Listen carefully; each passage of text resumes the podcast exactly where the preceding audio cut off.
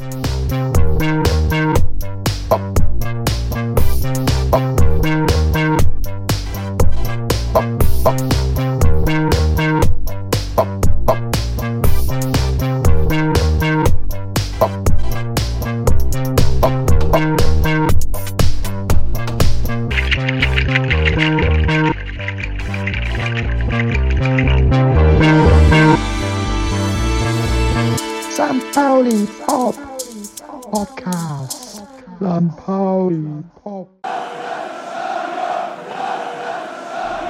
Neunte Übersehen, St. Pauli.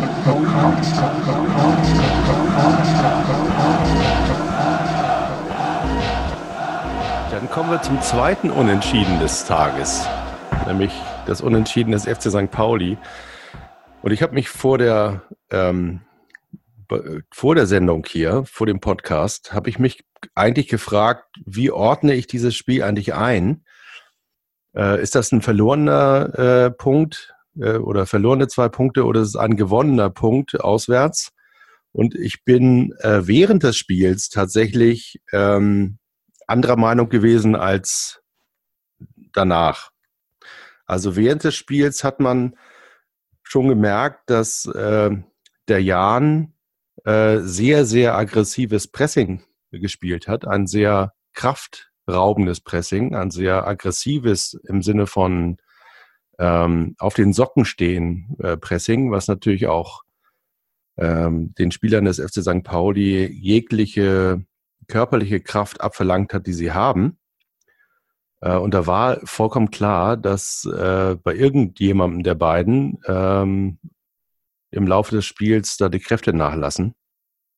Und äh, im Nachhinein und auch während des Spiels hat man gesehen, äh, dass die Jungs vom FC St. Pauli einfach ähm, irgendwo ein körperliches Handicap haben. Erst im Nachhinein hat man dann erfahren, dass drei der Spieler auf dem Platz irgendwas mit Magen-Darm hatten. Das heißt also, sich äh, der Innenverteidiger Ziereis in der Halbzeitpause übergeben hat. Äh, Marvin Knoll auf der Sechs, auch eine sehr neuralgische Position, äh, hat sich äh, auch mit Übelkeit rumschlagen müssen. Und ähm, dann hat sich auch noch Richard Neudecker, unser ähm, Flügelflitzer und äh, kreative Maulwurf, der sehr, sehr stark über den Kampf kommt und seine Körperlichkeit äh, zusammen mit seiner Technik versucht für uns einzusetzen.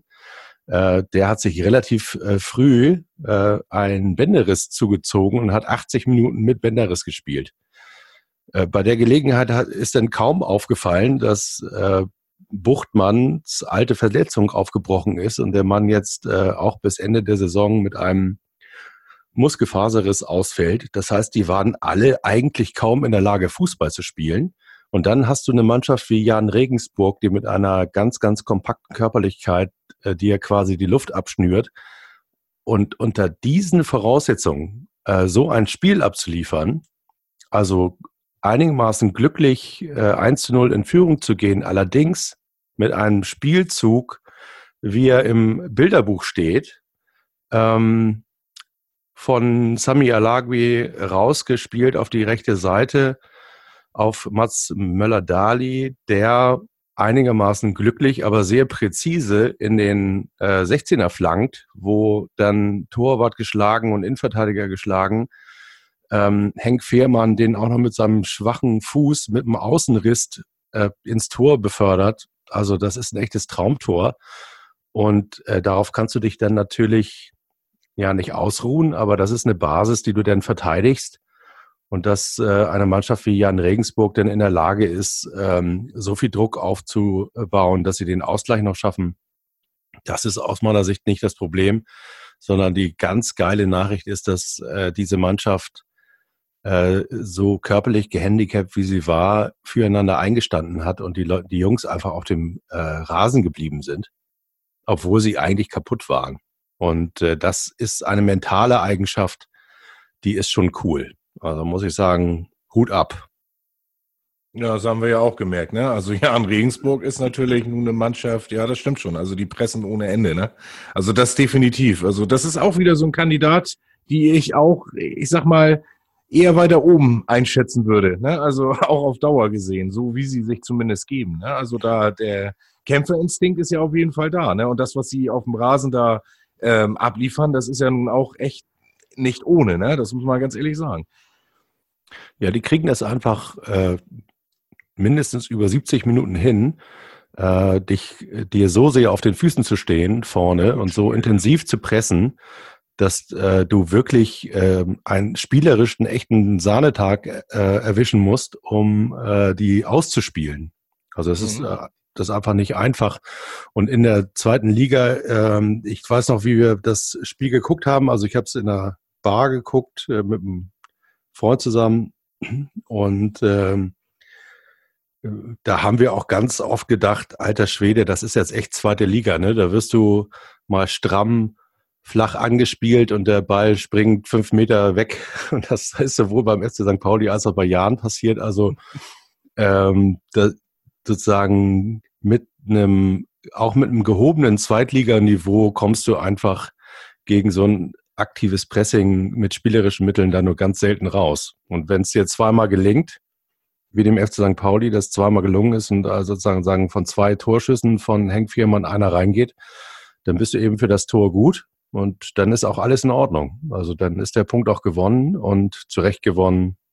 Super. Also muss ich sagen, im Nachhinein wurde dieses äh, ja normale Zweitligaspiel auswärts äh, im Fernsehen geguckt, wo natürlich auch immer schwierig mit der sozusagen mit der Atmosphäre. Man ist eben nicht äh, direkt dabei, aber wurde dieses normale Spiel tatsächlich zu einem besonderen. Zumal ja jetzt die Jungs alle verletzt sind und sich äh, ausgerechnet gegen Dynamo Dresden, die ja jetzt auch einen Lauf haben und sich gegen den FC St. Pauli immer ganz besonders anstrengen, ähm, wird es sich zeigen, ob wir ähm, anders als die letzten drei Jahre auf der Bank den Ersatz haben, der die Jungs, die verletzt sind. Und ich zähle das nochmal auf. Da sind äh, Richie Neudecker wird auf jeden Fall ausfallen. Christopher Buchtmann ist bis Ende des Jahres kaputt. Ähm, und ein paar Blessuren hier, ein paar Infekte da gibt's auch noch. Das heißt also, da ähm, fallen echte Leistungsträger aus. Und jetzt wird es sich gegen Dresden zeigen, ob wir genug Backup haben, ob sich die Mannschaft genug weiterentwickelt hat, damit wir sowas kompensieren können. 90 Euro St. Pauli Podcast.